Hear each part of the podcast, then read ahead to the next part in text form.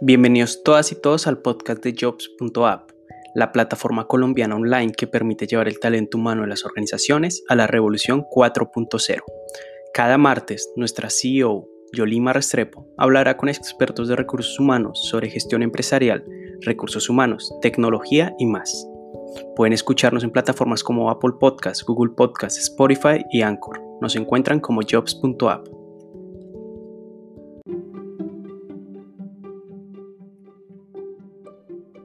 Hoy Yolima hablará con el doctor Hugo Fernando Valderrama Sánchez, actual presidente High Value Consulting Corporation, US, Canadá y Colombia, y ex miembro de los directorios de la ANDI y FENALCO, sobre la importancia de la tecnología en las áreas de recursos humanos. Acompáñenos. Buenos días, apreciados oyentes. Hoy estamos con un invitado muy especial, Hugo Valderrama. Eh, bienvenido y un placer tenerte hoy acá en nuestros podcasts, Hugo. Un gusto estar contigo, doctora. Aprecio mucho la invitación.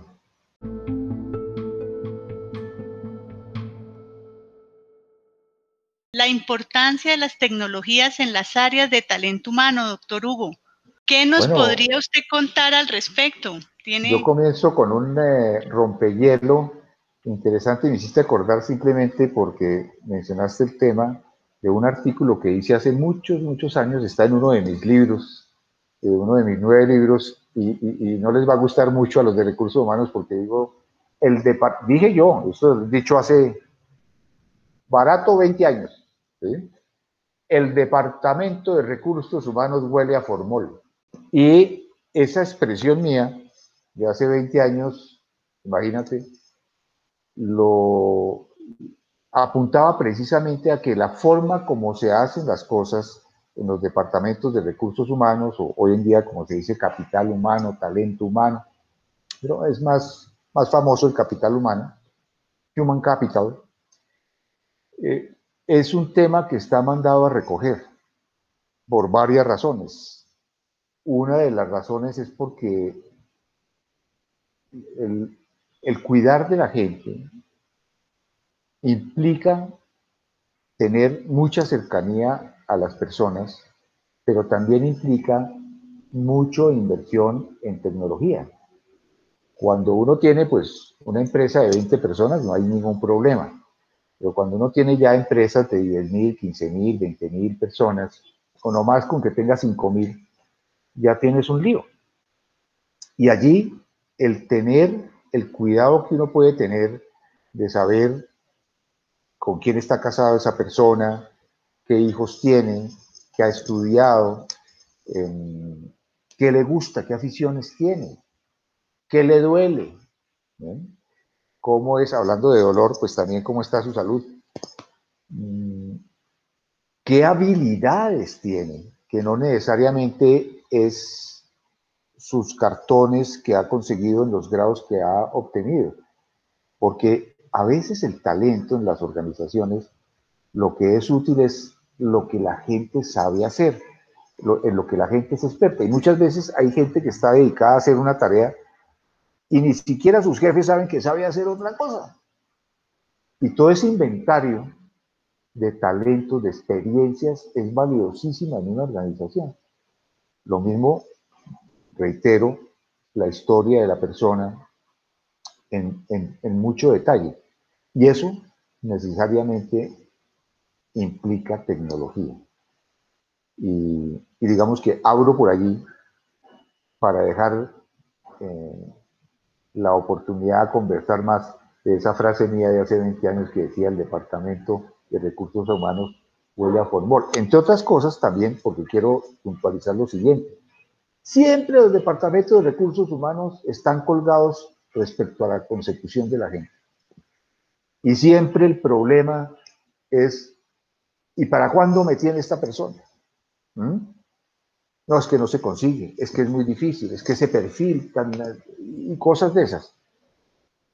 Y resulta que hay pocos departamentos de recursos humanos que se anticipan a los deseos de, de sus usuarios, de sus clientes internos.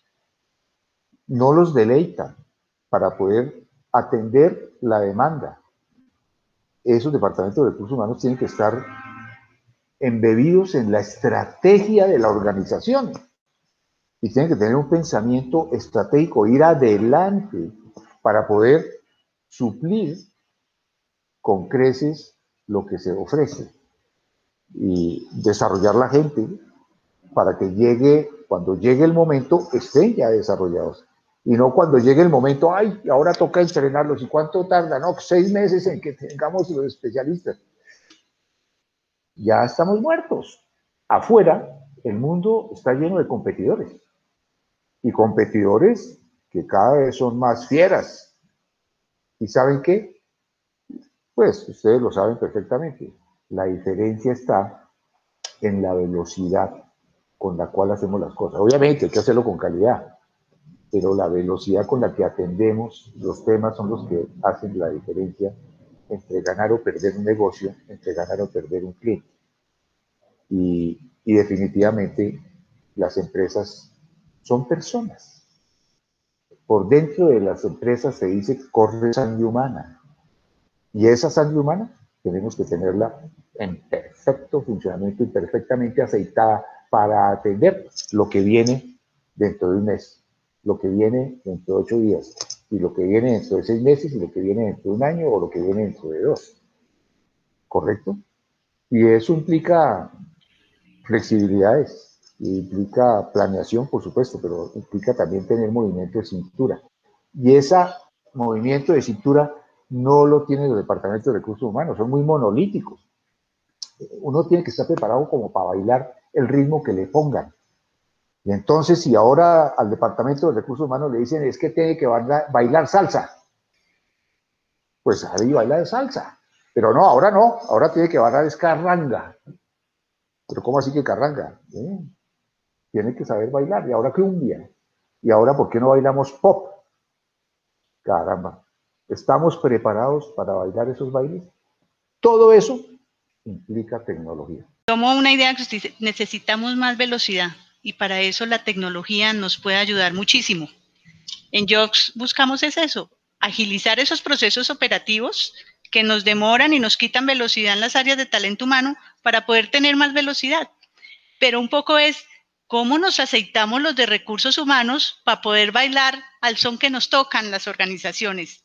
Esa sería la primera pregunta. Y la segunda, con toda su experiencia a nivel Latinoamérica, ¿cree usted que ya estamos preparados los de talento humano para bailar al son que nos toca en los diferentes países latinoamericanos? Yo creo que la respuesta es no en ambas, ¿cierto? Pero el, digamos, ¿cómo, ¿cómo hay que hacerlo? Es que el tema está aquí, mayormente uno habla con las personas de recursos humanos en las organizaciones y las personas de recursos humanos en las organizaciones son, eh, son bien complejas, ¿sabes? Los gerentes de recursos humanos son respetables, por supuesto, todos se respetan, pero son muy complejos, son muy, muchos de ellos, ¿sabes? Son la antítesis del recurso humano. Son duros, son exigentes, son complicados, son de mucho procedimiento, no se cumplió esta cosa, no se cumplió esta otra. Y eso tiene que cambiar. En un mundo como el de hoy, no más ahora, lo que está pasando, con el tema de la pandemia y el COVID-19 y la cosa, pues la gente tiene que moverse en otros ritmos y tiene que moverse con otras reglas de juego. Las reglas de juego se cambiaron. Son totalmente distintas para el manejo de gente. Para la gerencia de personas es totalmente distinta. Para el manejo del control del horario, por ejemplo, eh, y cosas de esas que son obsoletas, todo cambió. Y eso es lo que hay que hacer, cambiar aquí y adaptarse rápido a manejar esas nuevas situaciones, es manejar el mundo como se presenta y cuando se presentan las situaciones. No manejar el mundo a mi manera, con mis reglas, y por eso yo decía, con todo el respeto y con, perdónenme lo agresivo que puedo estar siendo, es, el tema es muy monolítico, es muy como mover un transatlántico, no es la lanchita rápida que agarra, bueno, tomemos para la izquierda, ya, ahora para la derecha, no, sino es mover ese súper transatlántico, que para moverse toca ahí lento, lento, lento, lento, dando la vuelta. Y, y después va a velocidad de crucero, por supuesto, pero, pero, pero movimiento lento para girar. Entonces, el tema, yo diría que el cambio tenemos que hacerlo nosotros es en nuestra cultura del manejo de los temas de recursos humanos. Hay que girar, hay que tener muy buena información, hay que tener muy buena tecnología de soporte, pero sobre todo nosotros, personas que tengamos que ver con los recursos humanos, seamos de recursos humanos o seamos gerentes de, cualquiera de los tamaños o directivo de cualquiera de los tamaños, tenemos que tener esa capacidad de adaptarnos y de manejar las situaciones con nuestra gente según vayan presentándose. Y, la carrera la están ganando los que lo, lo, logran hacer. Por eso ve uno tanta innovación en el manejo de los recursos humanos en el mundo y en las empresas. Hoy en día hay una cantidad de empresas que deleitan a su gente, que dice uno, caramba, qué barbaridad, gente que se muere por estar trabajando en una organización de lo rico que es trabajar en ella. Ese es el tema. Muy, muy bien, doctor Hugo. Esas empresas que están innovando, eh, vamos a tenerlas acá invitadas en nuestro podcast, muchas de ellas en todo ese tema de recursos humanos. Buenísimo. y lo más importante de esta charla, doctor Hugo, que tenemos hoy acá, es regálenos unos tips que tenemos que tener la gente de recursos humanos y que usted ve bien importantes, mínimo cinco. Eh, tips así como claves de éxito en estas nuevas áreas de recursos humanos ahora que estamos manejando pues diferentes generaciones, diferentes contextos, diferentes países y como decía Hugo, con el tema de la pandemia o nos movemos o nos movemos. Entonces, eh, ¿cómo nos movemos? ¿Cuáles serían esos tips? Usted que lleva liderando organizaciones de toda sector industrial y de todo tamaño, eh, para nosotros, los directivos de recursos humanos y los emprendedores que hacemos de todo, recursos humanos, tecnología, eh, eh, finanzas, etcétera. Entonces, recursos humanos somos a veces todos en las organizaciones. ¿Cuáles serían esos tips? Regáleme al menos cinco. Mire, le, regalo uno. Yo acabo de colgar de hablar con un presidente de una organización de recursos humanos que está en Latinoamérica. Y, yo le colaboro en, algunos escenarios. En, él es el, presidente de una organización, pero es un grupo grande de empresas y él tiene que ver como directivo en, dos o tres de esas organizaciones. Entonces me decía, oiga, hicimos un, como una especie de focus team para hablar con la gente. Eh, debo hacerle observación, yo no soy empleado en ninguna empresa, hace, no sé, más de 20 años. Y me decía el personaje, me decía, oiga, antes de cerrar esta conversación con usted, le quiero decir una cosa que me llamó la atención. Yo hablé con la gente de estas tres empresas en Colombia y hubo un factor común en todas. Perdón. Todas hablaron con nombre propio de usted. Las personas abajo. Y decían, lo que hace la diferencia en esta empresa, y queremos decirlo, es ese tipo. Hugo Valderrama. ¿Cómo así? ¿En serio? Digo, sí, Imagínense lo loco. Y sí, pues muy loco. La verdad es esa. Y yo no soy siquiera empleado eh, de la empresa, ni soy el jefe de nadie. Pero ese primer tip que les quiero dar está en cómo uno aproxima a las personas. Uno puede aproximar a la persona para decirle un brillante no, como suelen decir las personas directamente. Eso que me estás pidiendo no se puede. Y hay que cumplir el procedimiento 1, 2, 3, 4. Como dicen la Biblia. Yo no hago eso. Mi aproximación con la gente normalmente es escucharlos para ver qué les duele, qué sienten, y luego tratar de proveer la mejor solución que yo pueda darles como consejo, como orientación, e incluso ayudar a destrabar, desbloquear mm, cualquier cosa que tengan, cualquier problema que estén teniendo.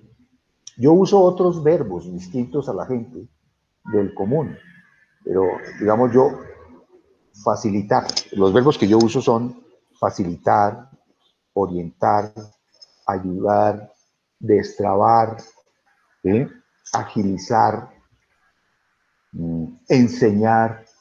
¿Sí ven los verbos? Yo, eh, dentro de los verbos no está controlar, castigar, asustar, amenazar. Yo no uso esos verbos.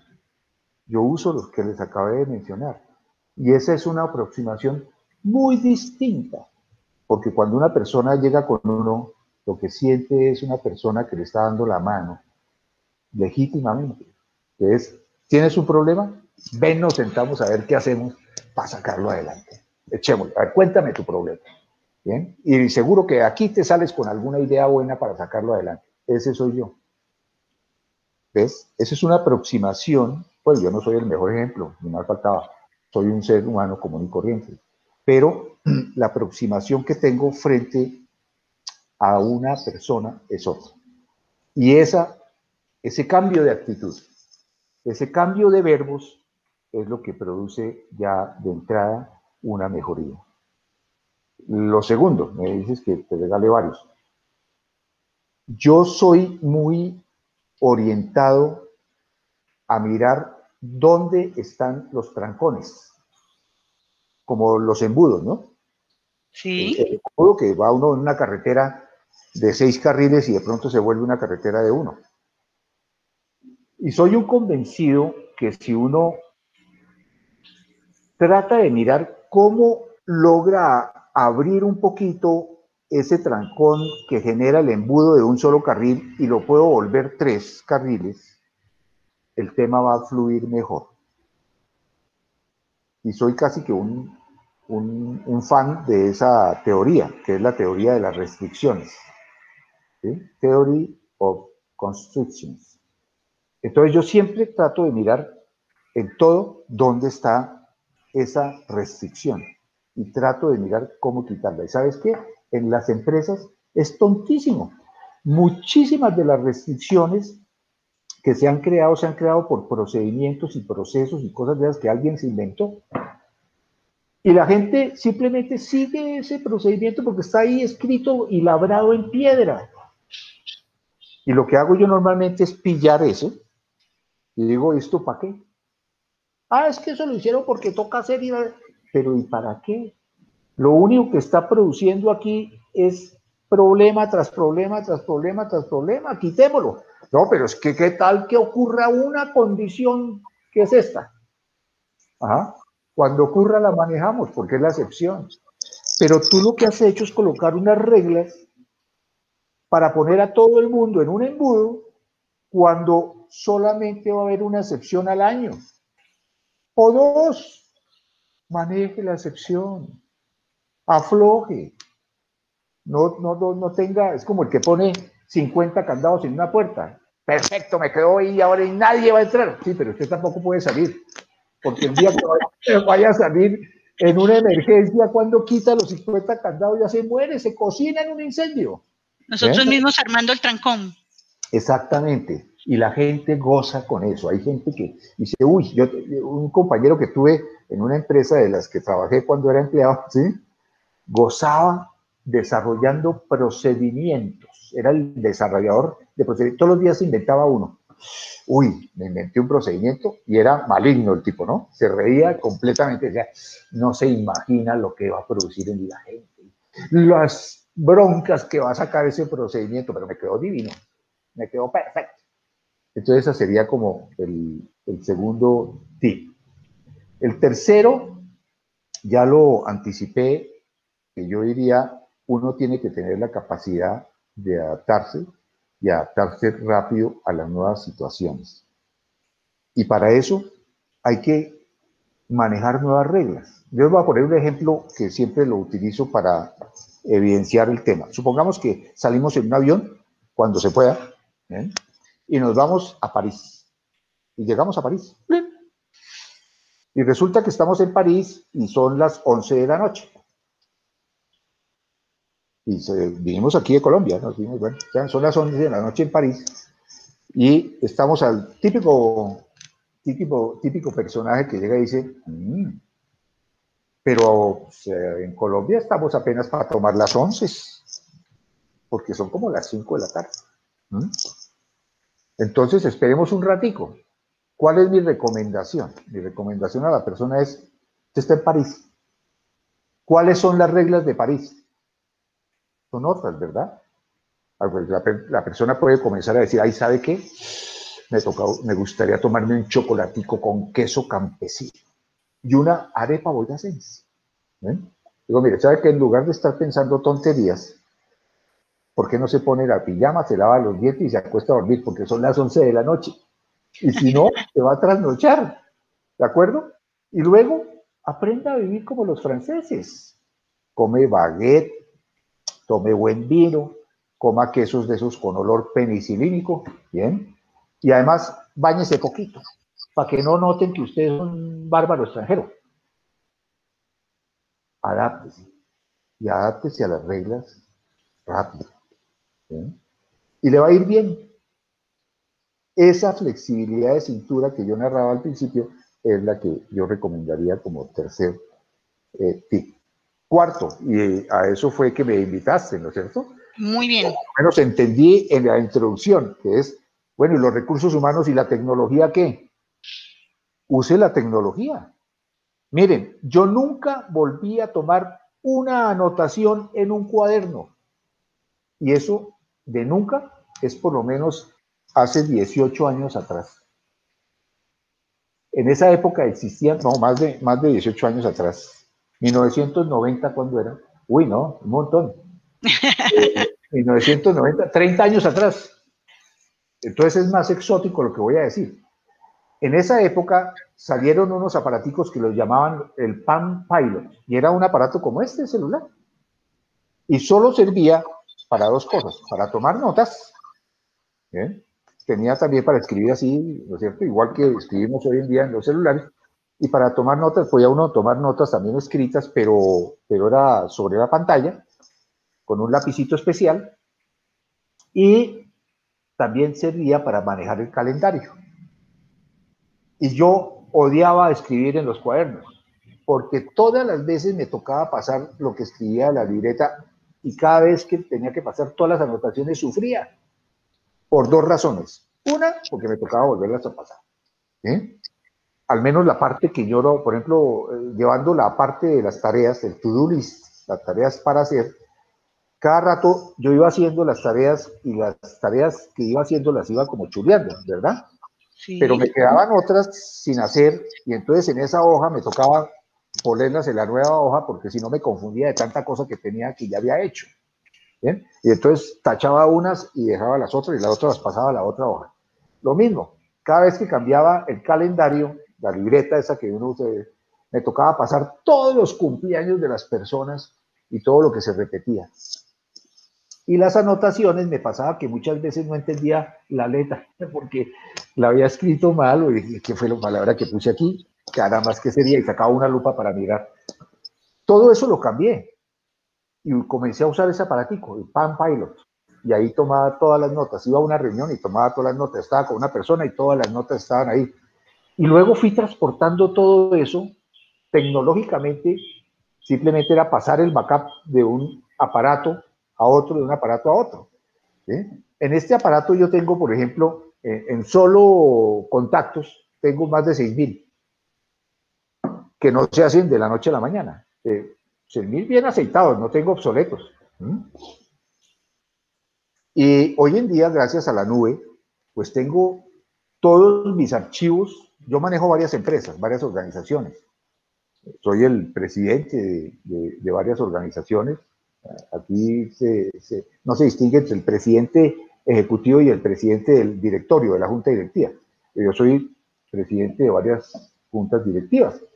Y, pues yo tendría que estar cargando, cargando como con varios computadores porque para cada empresa tengo un correo y si los bajo en Outlook, ahí quedo atado y me tocaría estar con el computador de un lado para el otro. Nunca quise hacer eso. Entonces, desde un principio puse toda la tecnología en la nube. Hoy en día, hoy en día se dice en la nube, yo decía en Internet. Eh, archivos en Internet, de tal manera que yo llegaba a una empresa y podía consultar mis archivos de esa empresa. Y lo tenía todo en la nube. Iba a otra empresa y podía, lo único que necesitaba era Internet, así de fácil. Y sigo en esa tónica todo el tiempo, todo el tiempo. Entonces, desde muy temprana edad aprendí a notar todas las cosas. Cuando tenía novias, por ejemplo, cuando era muchacho, yo tenía la bitácora de todas las novias. Y eh, me hacen chiste eh, mi esposa por, por eso y me, volví famoso por eso porque eh, me descubrieron con todas las hojas de vida que tenía de todas las niñas alguna vez que me las pillaron y cada vez yo anotaba con los prospectos, las niñas prospectos, habla, no, tenía 18 años eh, tenía los prospectos, entonces yo abría la, hojita en blanco y escribía, fulanita de tal, la conocí tal día, el papá se llama así, la mamá se llama así, el papá cumple tal día, la mamá cumple tal día, el hermanito tal, eh, eh, la visité tal día, ese día le dije este cuento, después la visité otro día, entonces le otro, otro cuento, este otro día la saqué a pasear y todo. Y cada vez que iba a visitar la niña, yo sacaba mi hoja de vida de la niña, que la tenía con foto y todo, y miraba exactamente en qué iba el cuento. Y llegaba yo, perfecto, y además decía, bueno, tu papá va a cumplir el próximo mes, ¿no? Porque yo lo tengo bien en la mente, él cumple tal día, y el aniversario de tus papás va a hacer tal cosa. Era sorprendente mi capacidad para manejar eso, pero detrás lo que tenía eran anotaciones. Todo eso que yo hacía temprano en, la vida, lo voy volviendo empresarial. Y todo lo manejo así para mí no existe la vida sin tecnología. Jobs es una solución tecnológica web que permite a empresas de todo sector y tamaño, con o sin un área de talento humano, gestionar sus colaboradores en tiempo real y al alcance de sus dedos. Jobs apoya la planeación y gestión de los procesos del área de talento en todas las empresas, logrando un manejo eficaz de la información relacionada con su talento humano, de manera que ésta se pueda administrar desde cualquier parte del mundo de manera rápida y segura. Todo esto lo tiene Jobs, la solución tecnológica integral al alcance de sus dedos, talento humano al 4.0. Si quieres saber más, ingresa a jobs.app o búscanos en nuestras redes sociales, aparecemos como Jobs App.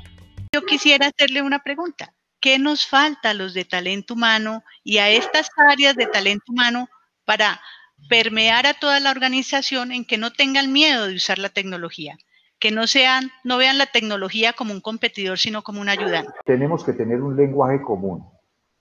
Y ese lenguaje común tiene que ser sencillo, práctico y ágil. Y ese lenguaje común está fundamentado en tecnología, pero en tecnología que no que cada cual tenga su versión de las cosas, sino que todos tengamos la oportunidad de mirar la misma información y en una reunión no se arme eh, y se desperdicie el tiempo y no se arme la pelea, porque la información que da fulanito de tal difiere de la que tiene sultanito y difiere la, del tercero y el cuarto y se presenta a la reunión con diferentes versiones de la realidad. A la larga, tiene que haber unos sistemas unificados ágiles, poderosos y, confiables que permitan que las reuniones sean perfectamente eh, enfocadas y la discusión no sea una discusión de si tu dato es el mío, el, valioso, o el dato de él es el que es valioso, o así que vamos a hacer. ¿A quién le creo? La mayoría de los problemas en las organizaciones es que no se puede tomar la decisión porque la información no está correcta o porque la información no es suficiente. Y, eso, se ocurre, eso ocurre por lo que tú acabas de mencionar. Eh, cada uno tiene su Excel o cada uno tiene a mi manera. ¿sí? Esa parte de a mi manera es la que destruye todo, destruye la velocidad con la cual podemos ir, destruye la velocidad con la, con la que podemos definir, decidir y etcétera, etcétera. Tú me haces recordar que en, eh, en los países más civilizados que el nuestro, mm, se opera más con base en la confianza que en la desconfianza. Nuestros, nuestros, nuestros países, en Latinoamérica por lo menos, están las cosas como más hechas para el yo no confío en ti. Y ese yo no confío en ti mata todo. Yo les voy a poner un ejemplo.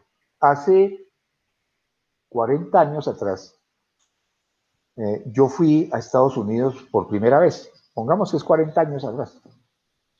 Y un amigo que ya era experto en ir a Estados Unidos me dijo, oiga, acompáñeme, que es que pienso comprarme un eh, apartamento. Pero oiga, usted tiene la tarjeta, pues no voy a decir la tarjeta para no hacerle propaganda a las tarjetas, pero era una tarjeta con la que uno podía, tarjeta de, de crédito, con la que uno podía comprarse el mundo. Todavía existe. Y se puede uno comprar el mundo todavía con eso. Y entonces dije, no, yo no tengo eso. Pues ven, yo sí tengo, yo la saqué aquí en una de las veces que vine. Venga, vamos primero y lo ayudo para que saque su tarjeta, porque esa va a ser una maravilla. Yo la uso todavía. Y fui allá y llené los datos y toda esa cosa y me dieron mi tarjeta y me la dieron inmediatamente. Una tarjeta de crédito. Y yo no era gringo, no trabajaba allá, nadie me conocía, no me pidieron los tres últimos extractos bancarios, certificado de nacimiento y cosas de... No, nada. Y carta de la empresa, nada. Bueno, tanto seguido fuimos a comprar el tal apartamento. Y en, el, en la compra del apartamento, pues él estaba comprando el apartamento y tan pronto dio la cuota inicial, que era el 10%, estaba comprando una parte estudio. Me dijo, oiga, ¿y usted por qué no compra una parte estudio? Y le dije, no, pues yo no tengo plata, hermano. ¿Bien? Yo era un muchacho. ¿no? Pero el, señor que me estaba escuchando dijo, ¿y usted no tiene tarjeta de crédito? No, no, pues, pues yo soy extranjero. ¿eh? ¿No? acabamos de sacar la tarjeta de crédito, la tiene en la mano. ¿Y cuál es? No, esta con la que se puede comprar el mundo. No, pues puede comprar el apartamento. Pues, ¿cómo te parece, para resumir, que simplemente el tipo me dijo, firme aquí, firme aquí, firme aquí, como 10 firmas. Bien, y con la tarjeta, aquí la cuota inicial, eso costaba como 60 mil dólares, el apartamento que íbamos a comprar. 60 mil dólares, pues son 200 millones de pesos, ¿no? Y firmé y listo. Y dije, bueno, ¿y qué? Yo no, lo felicito por su apartamento. Las escrituras eh, le llegan eh, por correo a su país en más o menos 45 días.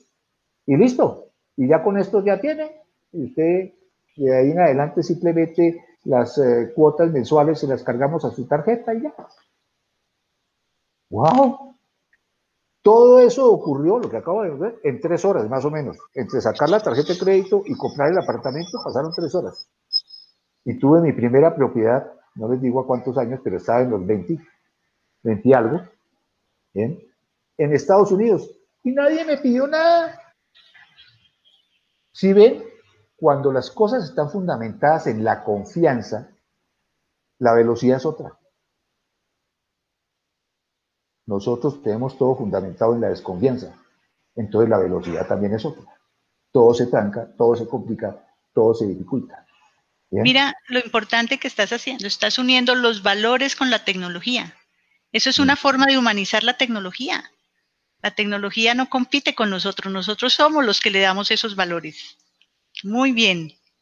Doctor Hugo, un mensaje para todos nuestros oyentes, la mayoría eh, ejecutores del área de recursos humanos, emprendedores, eh, empresarios de startups.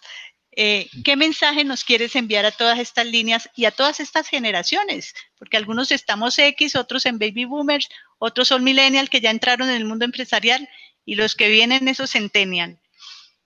Oiga, pues para los emprendedores tengo harto para decir, pero tendríamos que hacer más reuniones porque pues yo he hecho, oh. he construido 25 organizaciones, ¿no?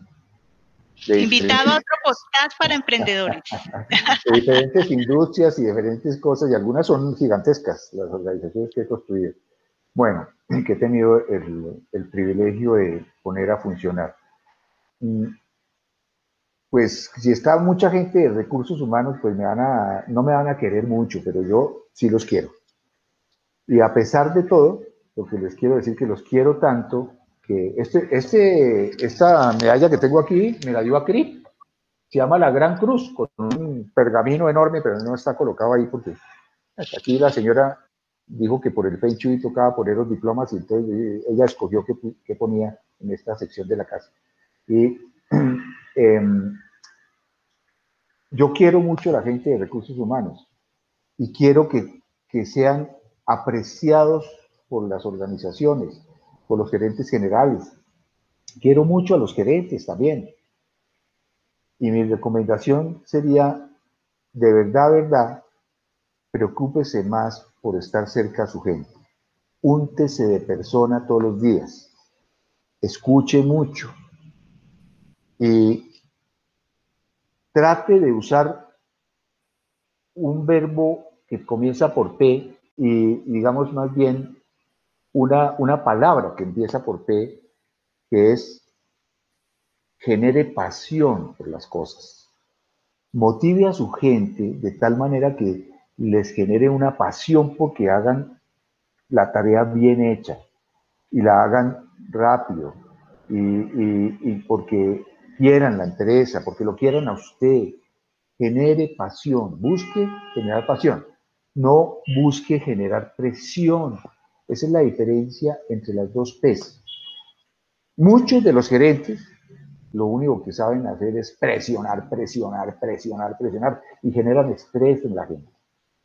Cuando usted logra generar pasión, la gente le produce el triple y usted se va a sorprender del milagro que hace, porque nadie se va a querer ir de la empresa, porque la gente se va a hacer matar por hacer las cosas bien.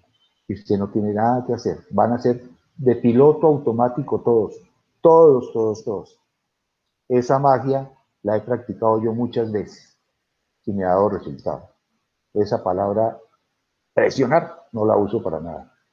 Yo no sé si exista la pasionar, pero yo lo que haría es apasionar a la gente.